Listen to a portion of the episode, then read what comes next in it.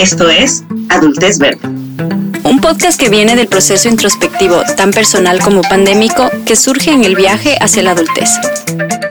Somos Cle y Tatiana, dos amigas entre los 20 y 30 y tantos que buscan explorar diferentes perspectivas para aportar a las conversaciones y cuestionamientos sobre este proceso y nuestro contexto.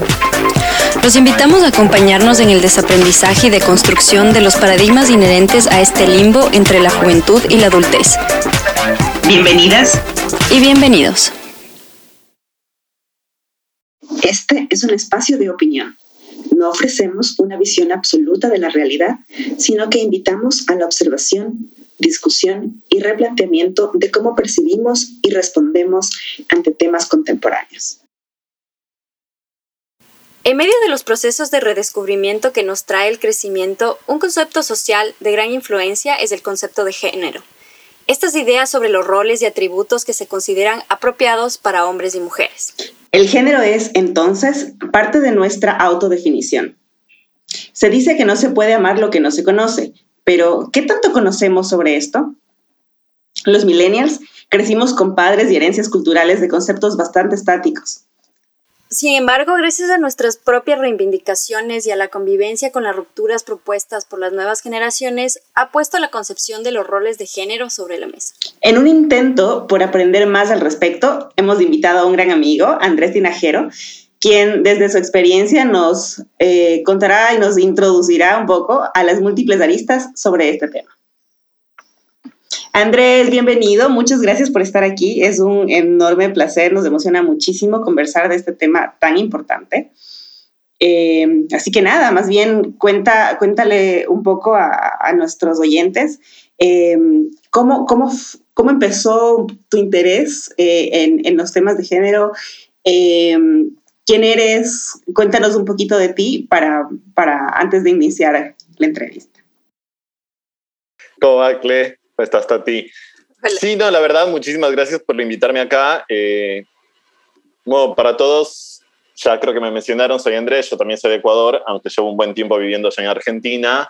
Eh, en realidad yo creo que me, me, empecé a identificar bastante con, a entrar un poco más en el tema de género por las mismas estructuras sociales en las que yo crecí y las mismas cosas en las que yo me empecé a dar cuenta después que estaba cayendo, ¿viste? Pero por más de que yo sea parte de la comunidad LGBTI, siempre estuve como entre comillas de la parte más privilegiada de la comunidad, ¿no? Y, y te, das, te vas dando cuenta también en, en, el mismo proceso en el que creo que todos nos, entra, ¿no? nos encontramos, que es de irnos deconstruyendo un poco de por qué yo no conocía nada acerca de personas transgénero, personas con diferentes tipos de género, eh, géneros no binarios o personas no non-conforming. Eh, ¿Por qué escuchaba tan poco de ellos y por qué lo que yo veía en la televisión hoy en día, más allá de que se sigue usando al gay, se sigue usando a la lesbiana, se sigue usando al bisexual como un punchline de un chiste en muchísimos lugares, es muchísimo menos comparado con lo que se usa a una persona transgénero o a una persona que se encuentre por fuera del espectro de, la binaria o sos hombre o sos mujer. ¿Por qué no entramos en esos temas? O sea, ¿por qué es tan tabú para nosotros en, eh, hablar de mismo de la diferencia entre la sexualidad de uno y la, y la ideología de género y el género de una persona, ¿no? Cuando nosotros hablamos de orientación sexual, hablamos de a quién nosotros nos atraemos. Y cuando nosotros estamos hablando de identidad de género, estamos hablando de cómo nos percibimos. Y hay personas que se pueden percibir eh, masculino, hay personas que se pueden percibir femenino y hay personas que se pueden percibir no binario, que son personas que no creen en esta construcción de dos géneros. Ayuda también cuando las personas entienden un poco esta diferencia el entender de que primero una persona no, no, necesariamente es gay o lesbiana si se identifica con otro género, ¿me entendés? O sea, si una persona nació biológicamente con sexo masculino, con partes masculinas, y se identifica como mujer porque toda la vida fue un género, por disforia de género es una mujer y, y, es algo innato al ser humano que se va a dar cuenta alrededor de los cuatro y cinco años, como dicen los psicólogos, eh, en realidad toda la vida fue una mujer porque es quien su expresión de género, su identidad de género es y, y va a ser una mujer, puede ser una mujer cuando crees que heterosexual, como puede ser una mujer bisexual, como puede ser una mujer homosexual, porque son dos cosas completamente diferentes. Entonces, partamos de esa diferencia, partamos de diferenciar por completo el cuál es mi orientación y cuál es mi identidad de género, porque mi identidad de género creo que es, es tu sexualidad es muy importante porque obviamente es quien vos decidís que te acompañe toda tu vida o no, si sos una persona sexual y no deseas tener un compañero para toda la vida, mientras que lo otro es principalmente más importante antes que eso porque me parece que es quién eres vos, o sea, quién es tu, cuál es tu naturaleza y quién sos vos en tu cabeza y, y es lo que más te va a hacer feliz mientras vos puedas ser la persona que naciste. En mi caso es fácil porque yo nací, mi sexo al nacimiento fue hombre, es varón, y yo me identifico como varón, por más de que sea gay, ¿no? Entonces, para mí es fácil poder decir, sí, yo nací varón, me identifico como varón, quiero vivir como varón, pero para una persona que no está en ese lado del, en ese lado del, del, espectro, la verdad la vida se le puede hacer un poquito más complicada en nuestras sociedades, por todo este tema de roles de género, de qué mismo constructos sociales ya fueron, ya fueron implantados en todos nosotros, ¿no? Que creo que encima los hemos vivido todos y ahí entramos también en experiencias propias hasta por fuera de cuál es eh, la identidad de género de nosotros, de quienes nos encontramos en la charla. Todas las veces que nosotros hemos vivido constructos. Y dentro de estos constructos que nos hablas, a mí me gustaría saber, Andrés, sobre tu experiencia, ¿cuáles son los estigmas más grandes relacionados a género, por ejemplo, en cultura, en religión, en familia, en trabajo, que tú ves que son los más constantes y los más fuertes, digamos? Me parece, me parece que ahí entramos en un tema, primero entramos en un tema bastante atado a la religión, especialmente por lo menos, no solo en Latinoamérica, ojo, pero me parece que es muy atado a la religión en todos los países, eh, en donde existe una religión predominante, y es que se cree o se dice que la, eh, la composición de familia ideal tiene que ser una, una madre, que tiene que ser una mujer, un hombre, que tiene que ser un padre, el hombre tiene que proveer, la mujer tiene que ser eh, el, ¿cómo se llama?, la que lleva la casa, la mujer tiene que ser la que cuida a los hijos. Y ahí yo creo que entramos ya en, para mí, o sea, eh, conceptos súper anticuados. Y ojo, cuando digo conceptos anticuados, no digo que es anticuado que el hombre desee proveer a su familia. No digo que es anticuado que una mujer desee ser ama de casa de su casa. Es anticuado creer que solo eso es lo que está correcto. Es anticuado creer que una persona con la que vos querés estar como pareja tiene que cumplir ese rol, cuando en realidad la idea es que son dos personas diferentes que se aman, eh, una mujer puede ser la exitosa de la casa, una mujer puede ser la que lleve la mayor cantidad de salario a la casa, si es que eso lo quiere hacer. Y, y, si el hombre desea también quedarse cuidando a los hijos, ser el amo de casa, debería poder hacerlo. Pero lamentablemente está visto como en la sociedad que si el hombre se queda en casa cuidando a los hijos es débil, si la mujer sale a trabajar, es, es una mandona agresiva, debería estar en sus hijos, descuidada de los hijos. Y la verdad, ¿por qué? ¿Por qué atamos a la gente a, automáticamente criticarlos por decisiones que en realidad no deberían estar atadas a un género? Me parece que son cosas que se dictaminaron mucho antes, cuando nosotros, eh, con, obviamente con generaciones pasadas, que muchas veces pueden estar escuchando este podcast, me pueden estar escuchando a mí, me pueden decir, hay este liberalista extremo, pero en progre, realidad... progre. Progre, un, ah. un progre total, pero en realidad la idea para mí es, si una mujer desea tener seis hijos y quedarse en casa cuidando a los seis hijos porque su deseo innato es ser madre de una gran familia y cuidarlos ella en casa, es hermoso que lo pueda cumplir pero si esa mujer desea ser la próxima abogada, la próxima ingeniera que la rompe en una empresa, también lo puede ser. Y tenemos que dejar de meternos también en la vida de las otras personas y dejar que esas personas puedan aprovechar cuáles son sus logros más fuertes sin pensar en si esto es algo que está bien hacerlo porque soy hombre o si esto está mal hacerlo porque soy hombre. O mismo la mujer, si esto está mal hacerlo porque soy mujer o si esto está incorrecto porque soy mujer. El yo em, tratar de decidir por la otra persona por cualquier, por cualquier razón, sea esto un constructo ya más histórico, cultural, familiar eh, o, mismo personal. cuando yo no estoy en la posición de la otra persona, porque no siento como la otra persona siente, no estoy viviendo lo que la otra persona está viviendo, eh, no he tenido las experiencias, el contexto de vida, la educación, incluso la información, el acceso a información que la otra persona está teniendo. Entonces, un poco el, llamado aquí, como tú decías, de que no, no puedo estar decidiendo lo que el otro hace. Eh, más que eso también es eh, el, un llamado de, no sé si humildad es la palabra, de, de, entenderme humano y limitado, en el que yo sencillamente no tengo carajo de idea de qué es lo que está viviendo y pasando el otro y de por qué está en la posición en la que está. Creo que ahí entra bastante y es muy importante entender que todos tenemos una burbuja de privilegios, cada uno a su manera. Así es.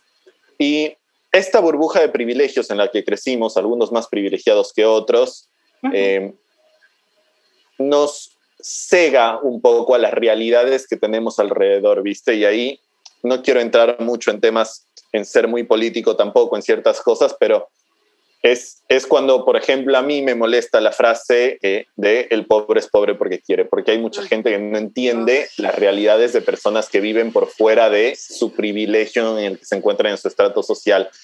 Cuando capaz no se están dando cuenta que ellos de alguna, de, alguna, una, de alguna u otra forma, por más que uno no quiera, es más fácil que nos elijan cuando seguimos pidiendo un currículum vitae con foto.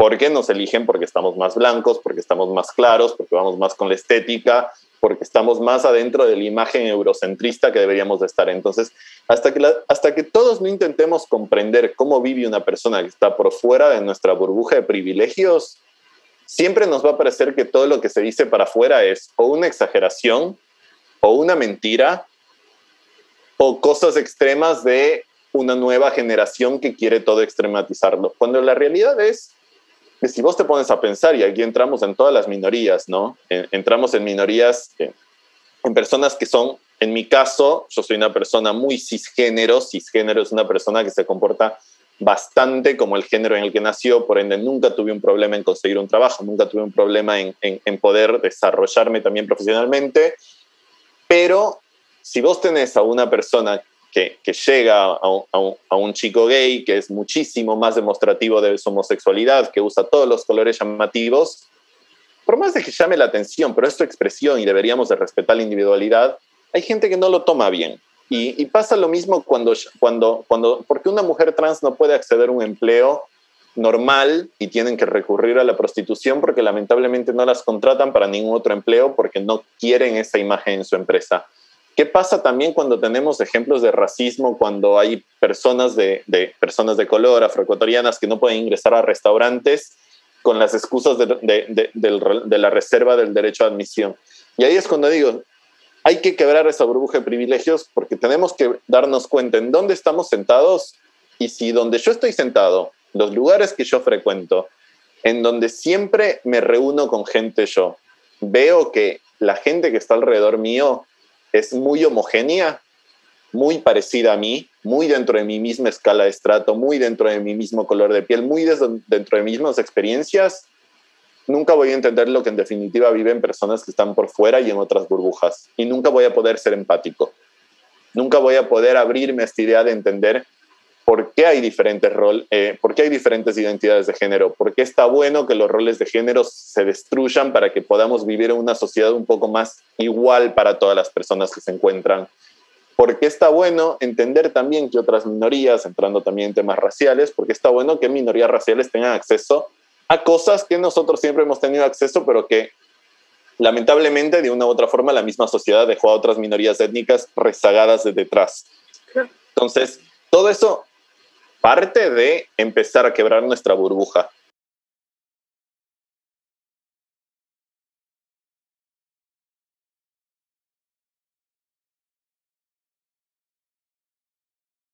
Un punto que tú mencionaste son, sobre esta visión eurocentrista, ¿no? Porque estos constructos sociales del, del, género, de, digamos, de los estereotipos de una mujer o los estereotipos de un hombre están bastante centrados en esto, ¿no?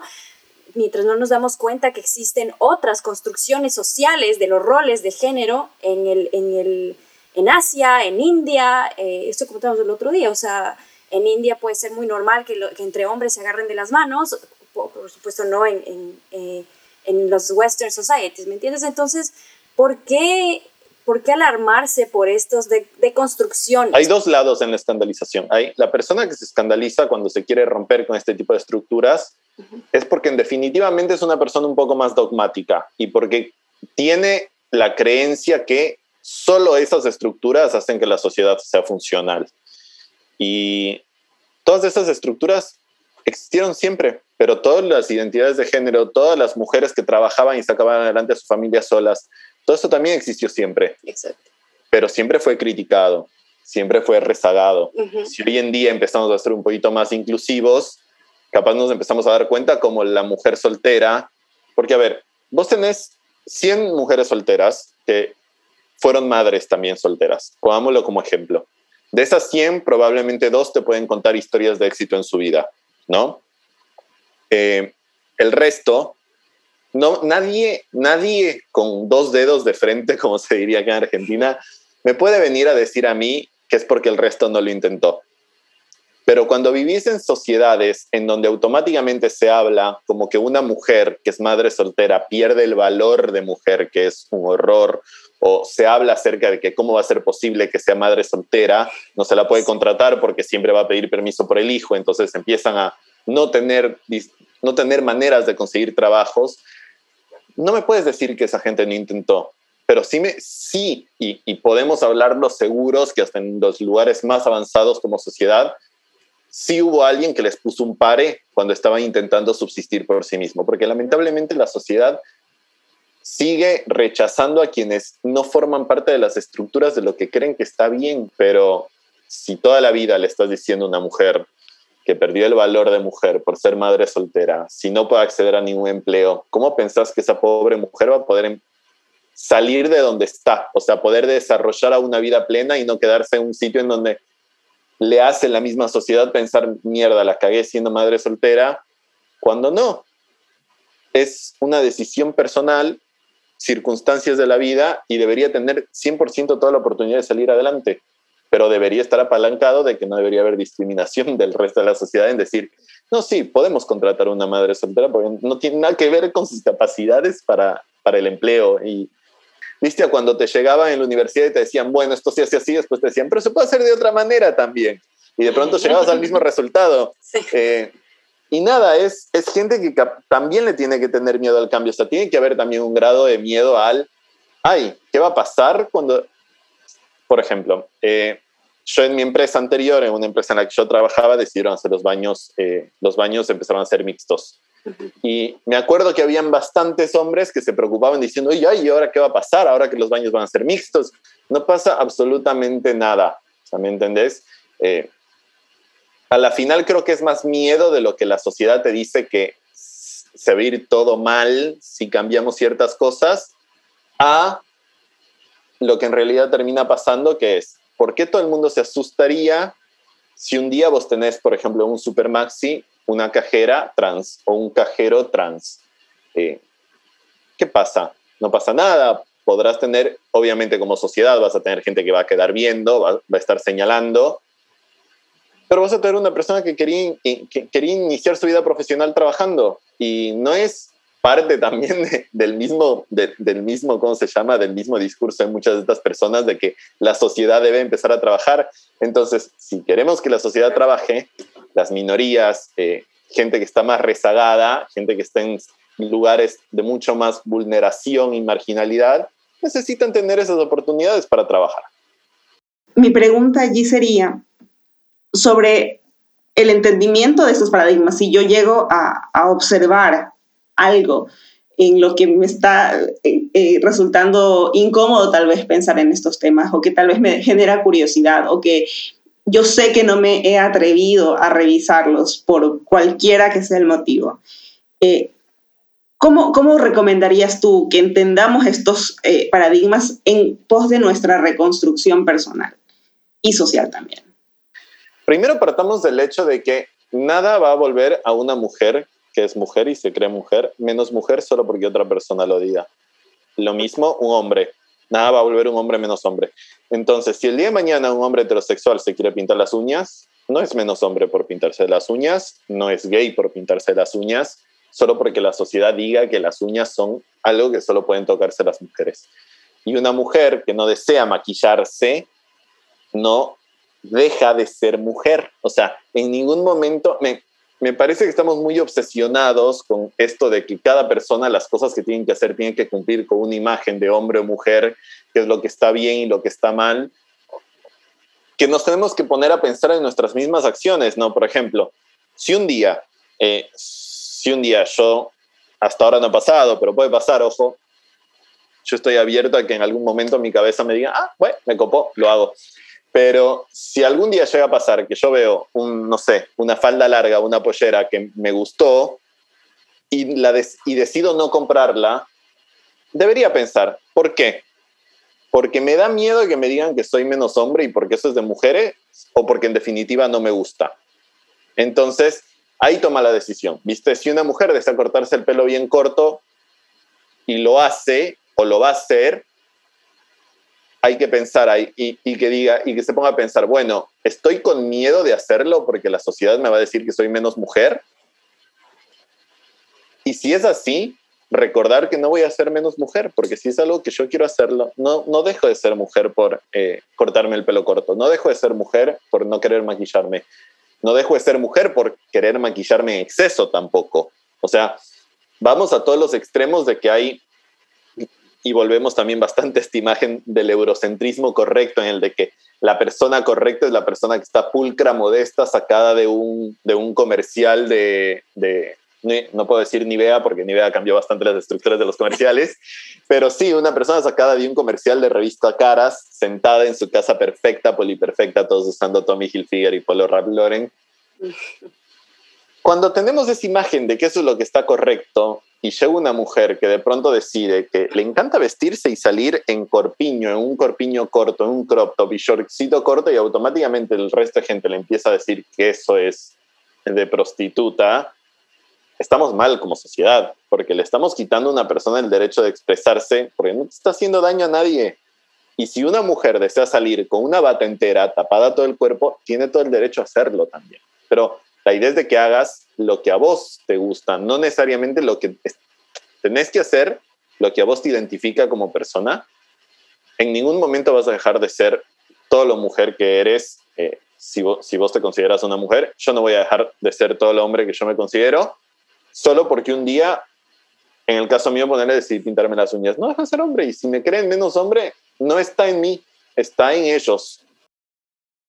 Hay, una cosa que, se me hace importante resaltar, es esta idea sobre la violencia, ¿no? Y, que en ocasiones eh, también, obviamente, se le culpa al hombre de que él tuvo la culpa, porque en verdad tuvo la culpa física, pero también a veces hay que recordar que la violencia es producto de, un, de una cultura y de un problema intrafamiliar donde justamente se resaltaban estos estereotipos del hombre físicamente fuerte, en donde el hombre tiene que demostrar esa fuerza, porque es inevitable, o sea, es, indudable que los hombres en general eh, son físicamente más fuertes y, la forma de demostrar su fortaleza estereotípica es a través de, en, ciertas áreas, ¿no? Es a través de esta fuerza bruta, digámoslo así. Entonces, eso es también, como tú decías, ¿no? No es necesario eh, la protección no tiene que ser solo del hombre, sino tiene que ser una protección mutua en diferentes formas. Puede, como tú lo dices, puede ser que la protección del hombre sea a través de una protección física, if sí es necesario, pero la mujer también puede generar protección al, al, hombre, ¿no? O sea, no es, no estamos basándonos en estas cosas que son estereotípicas de lo que tiene que hacer un hombre, ¿no? Pero puede pasar. Este, eso se me hace súper importante. Claro, ponerle ahí es lo que yo digo. Hay mucha gente que dice, bueno, con estas nuevas olas de género, nuevas olas de feminismo, no se puede ser, eh, un hombre no puede ser amable con una mujer porque una mujer ya de pronto, no, puede serlo. Y una mujer puede ser amable con un hombre también. O sea, este, este concepto de caballerosidad está dado como una, y cuando se dice que la, la caballerosidad está mal, no se dice que está mal ser amable, porque podés abrirle la puerta a alguien y ser amable Está mal cuando crees el hombre, cuando el hombre cree que esa es la única forma y el deber ser para poder estar con una mujer. Y también cuando una mujer cree que el, hombre solamente que quiere que el hombre haga eso para que sea un hombre válido, también está mal. Por supuesto. Porque tenemos que darnos cuenta que la, amabilidad nace, la protección nace. Cuando vos querés proteger a alguien, lo proteges a una persona por amor, pero no debería ser, no debería ser dicho, a ver, por ejemplo, en una situación de un robo extremo, mil y un cosas pueden pasar. Psicológicamente, mil y un cosas pueden pasar. Y un hombre que está con su esposa, por ejemplo, pero el hombre del pánico se tira al suelo, no deja de ser menos hombre si se tiró al suelo porque lamentablemente es una reacción humana. Exacto, es humano. Y, y, y, no podemos controlar ciertas reacciones humanas. Y si el hombre se pone enfrente de la mujer a recibir la bala, tampoco es más hombre por eso, es simplemente más humano. Todos somos humanos y cualquier reacción que nosotros tengamos es nata, es humana. No deberíamos de relacionarla directamente con deber ser de hombre o deber ser de mujer. Entonces nadie dice que está mal la caballerosidad, está mal si la caballerosidad está dada porque vos crees que ese es mi rol de cumplir en una pareja. está mal que un hombre se asuste, y esto también va bastante con el feminismo, está mal que un hombre, por creer que una sociedad dice que tiene que pagar todas las salidas a la mujer, está mal que un hombre que en su momento no tiene dinero se endeude y no pueda conversarlo con su mujer por miedo de perder su hombría, cuando en realidad debería poder conversarlo. Y conversarlo no es perder la hombría. Decirle, decirle él a su esposa, a su novia, a la persona con la que está saliendo, discúlpame, pero no tengo dinero ahora, capaz podemos hacer mitad mitad, o no debería, no debería ser algo que lo aluda y lamentablemente es algo que hoy por hoy alude a muchos hombres a hacer porque sienten que pierde sombría y no, no te estás dando cuenta que cuando hablamos de un rol de género, que hay que empezar a, quitar esos constructos sociales, es también eso, ¿no? Lo mismo con las mujeres, temas de maquillaje, temas de tacos. Yo creo justo esta semana con Clelia también, y se, está riendo Clelia porque leímos en un grupo de WhatsApp en que estamos juntos, de alguien que dijo, ay, se están perdiendo ya las cosas, ahora las mujeres no salen en tacos y sandalias al trabajo. ¿por qué el trabajo está atado a los tacos y sandalias? Porque una mujer tiene que cumplir los tacos y sandalias para que sea una buena trabajadora. O sea, a eso es a lo que, viste, cuando, cuando entramos en temas de, de, estos roles de géneros, de estereotipos de género, es, ¿por qué estamos obligando a seres humanos, sean hombres o sean mujer, a cumplir ciertos roles para poder decir es hombre o es mujer? No necesitan cumplir ningún rol déjenlos ser humanos, cada persona es diferente y tiene su derecho, su individualidad. Y no deja de ser mujer por cortarse el pelo corto y el hombre no deja de ser hombre por dejarse el pelo largo. Dos cosas que se me vienen a la mente. Una cortita que es para el que quiera obligar a alguien a ponerse tacones, que se los vaya y se los ponga primero porque realmente no es una tarea fácil. Yo desde hace, ¿cuántos será? Unos tres años, eh, pequeña infidencia, cero tacos, o sea, no existen en mi closet y me siento la mujer más feliz del planeta porque definitivamente para mí la comodidad lo vale. El segundo punto, y es más bien una especie de recapitulación con, con todo esto que hemos conversado hasta ahora, es o, lo que yo me llevo, ¿no? Em, que más allá de, de, de, lo que se diga o lo que exista cuando yo llego a, al universo, por decirlo así, yo debo buscar mi lugar, ¿no? Y ese rol, claro, el género es parte de, de, ese rol que yo decido, pero no es la única variable. Sin embargo, em, recordar que tanto dentro de los roles de género como en cualquiera de los, de los roles que me componen como ser humano, em, lo importante es uno, que sea lo que me resulta, como decías Andrés, eh, natural, agradable, que me haga feliz. Y que dos, tampoco atente o se vaya em, en en contra de lo que es el rol o la decisión o la felicidad de, los que me rodean. Entonces, eso por ahora.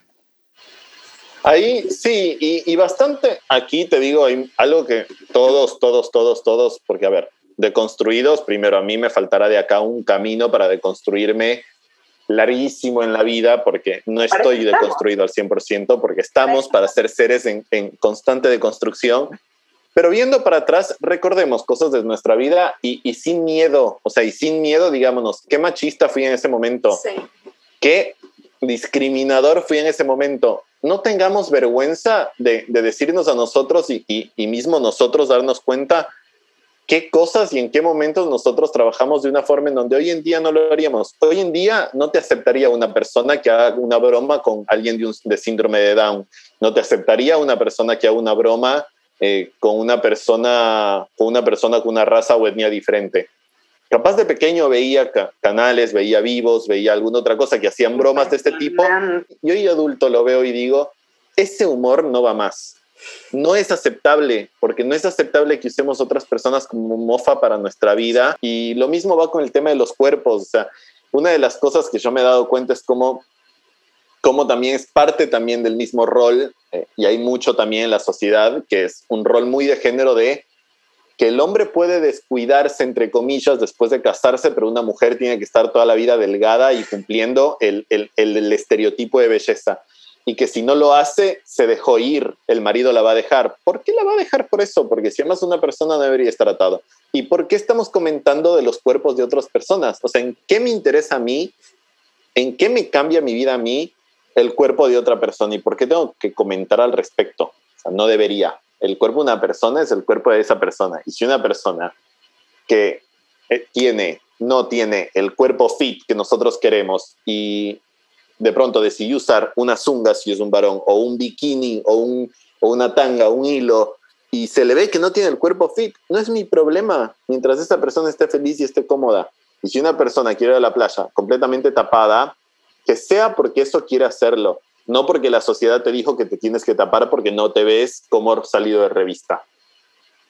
Porque ahí tenemos a la sociedad y, y estos constructos mismos de sociedad, constructos de constructos de valores en los que nosotros tenemos o perdemos, dependiendo si sos hombre o mujer, en que si no te ves de cierta manera, tenés que esconderte cuando no deberías. Y ahí me acabo de acordar algo importante que me parece algo muchísimo, que siempre lo voy a mencionar y es, y es, y sí tiene algo de relación al tema religioso que hablamos hace un momento, es una mujer no es menos mujer por, entre comillas, perder su virginidad antes del matrimonio que sigue siendo un constructo social el tema de la virginidad para mí.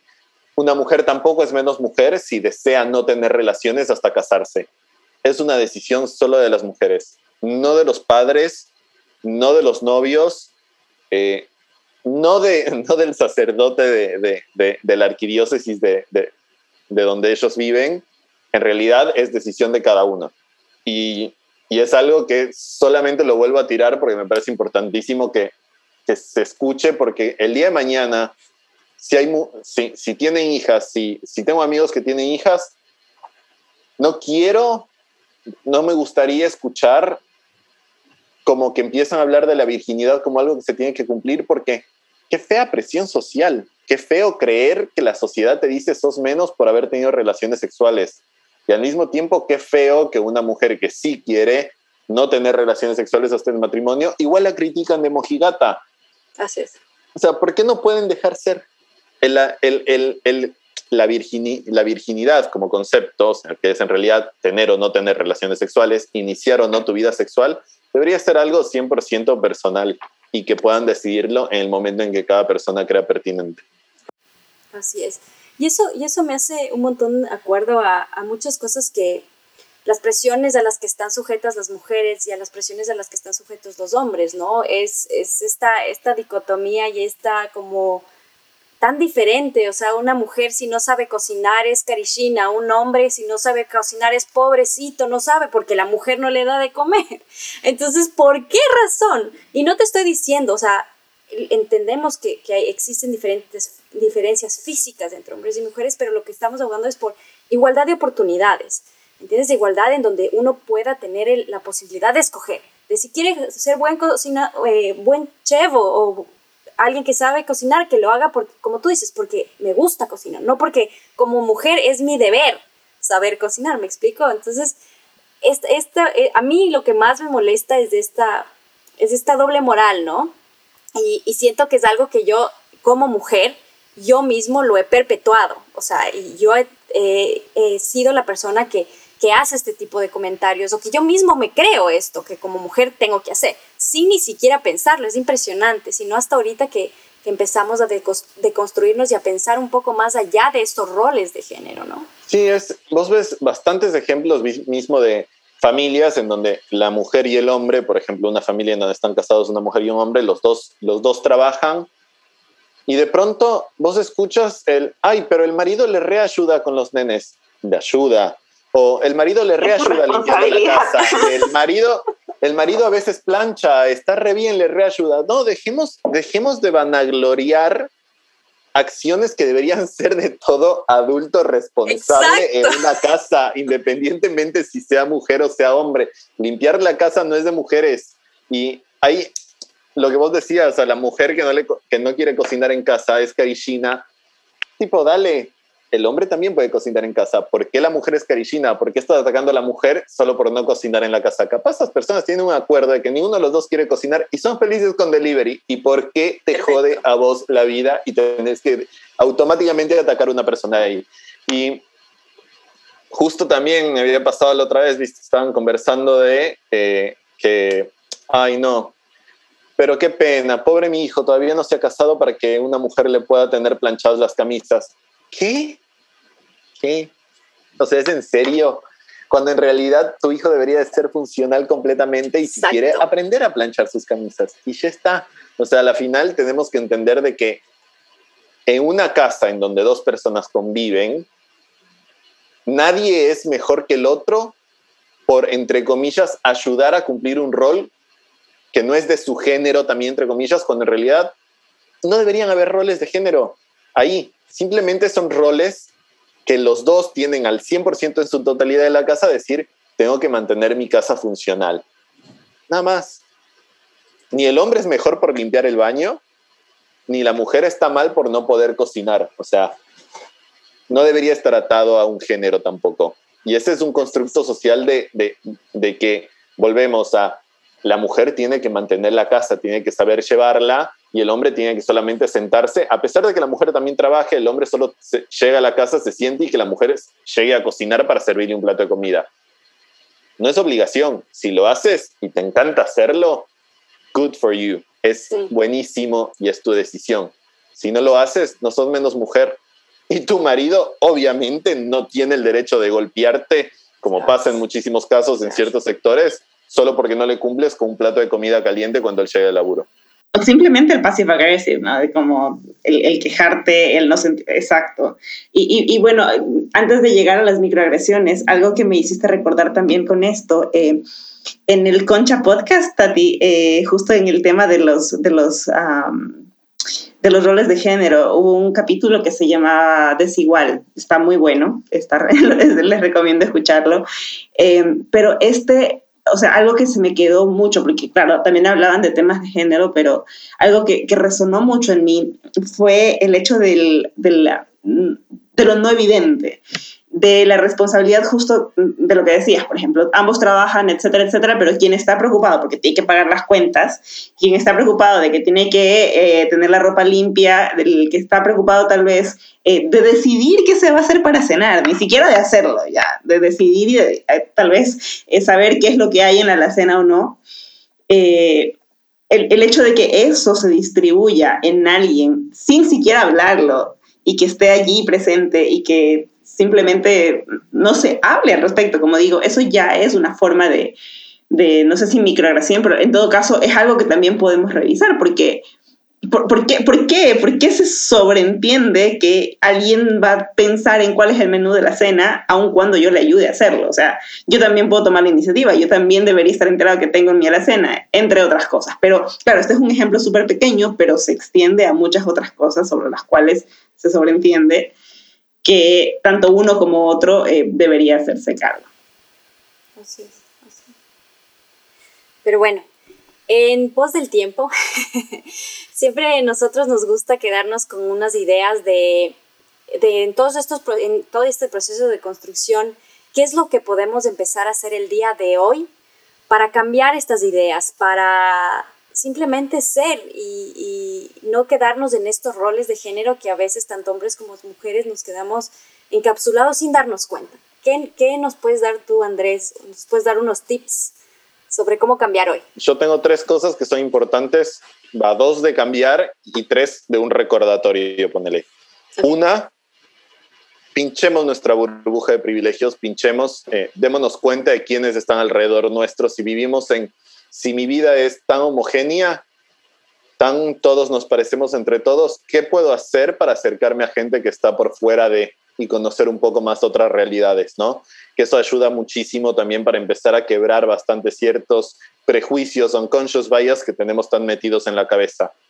Eh, dos, y que también es buenísimo, eh, me parece que está muy bueno hacer un poco también hincapié de cada uno volver en situaciones en donde escuchó chistes que hoy por hoy no quisiera volver a escucharlos.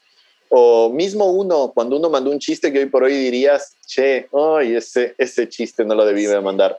Y decir, y está bien, o sea, aceptar de que todos tuvimos algo de discriminadores, aceptar de que todos tuvimos algo de xenófobos, aceptar que todos tuvimos algo de homofóbicos, aceptar que todos tuvimos algo de machistas, aceptar que todos tenemos eso porque crecimos en una sociedad en donde eso estuvo en su principio alentado. Entonces, si crecimos con esas estructuras, ver dónde nosotros las seguimos promulgando, las seguimos haciendo sin darnos cuenta y dónde más obviamente lo hicimos para no volver a repetirlo. Porque cuando uno ve lo de uno propio no es como para uno autoflagelarse ni uno autocastigarse, es decir, soy un ser en desarrollo, soy un ser en constante de construcción y todo lo que hice antes está bueno darme cuenta para después no volver a hacerlo. O sea, entender dónde no, no el, por ejemplo, en mi caso, dónde el Andrés de hoy no repetiría las cosas del Andrés de hace 5, 3, 10, 15 años, ¿no? Y luego el tercero como consejo, y que es un consejo que para mí al mismo tiempo es entre una acción y, y más es algo recordarnos a cada uno, que la sociedad te diga que sos menos mujer no te hace menos mujer. Que la sociedad te diga que sos menos hombre, no te hace menos hombre. Así que si, en, si, si te toca en tu cabeza decir tipo Fox Society diez mil veces en el día, decilo, pero que nadie te quite y nadie te quite mismo tu virtud de decir yo soy mujer o yo soy, o, yo soy hombre o yo soy no binario. Eh, sé feliz con eso y, y, y tómalo y que nadie te diga que eres menos solo por no cumplir lo que, las expectativas del rol que vos deberías tener en tu sociedad. Si el día de mañana vos te levantás como mujer y decidís que no, no querés tener hijos, repetirte todos los días, yo no soy menos mujer por no querer tener hijos, porque así me diga el resto de gente que está alrededor mío que me voy a arrepentir, que no soy lo suficientemente mujer, que todas las mujeres tienen hijos, no me, no me, no me quitan la mujer. Repetirme todos los días porque no dejo de ser yo quien soy solo porque la sociedad me está queriendo decir que yo no cumplo con un rol. Y lo mismo si son los hombres, que un hombre que un hombre muy emocional, porque puede pasar y está bien que un hombre llore en una película, está bien que un hombre llore en el cine, está bien que un hombre llore en general, que se lo recuerde, que si llora, que no esté preocupado diciendo, ay, soy menos hombre. No, también que se lo repita todos los días. Yo no soy menos hombre por tener más emociones, yo no soy menos hombre por ser una persona que expresa más sus sentimientos.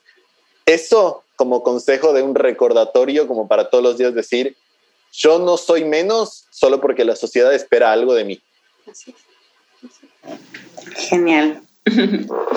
Muchísimas gracias Andrés, gracias Tati.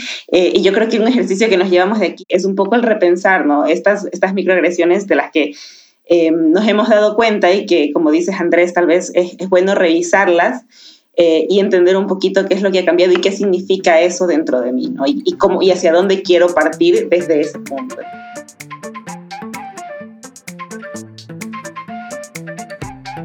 Muchísimas gracias Andrés, gracias Clay y nos vemos en el próximo. Abrazo a todos. Un abrazo Clay, un abrazo para ti. Gracias Andrés.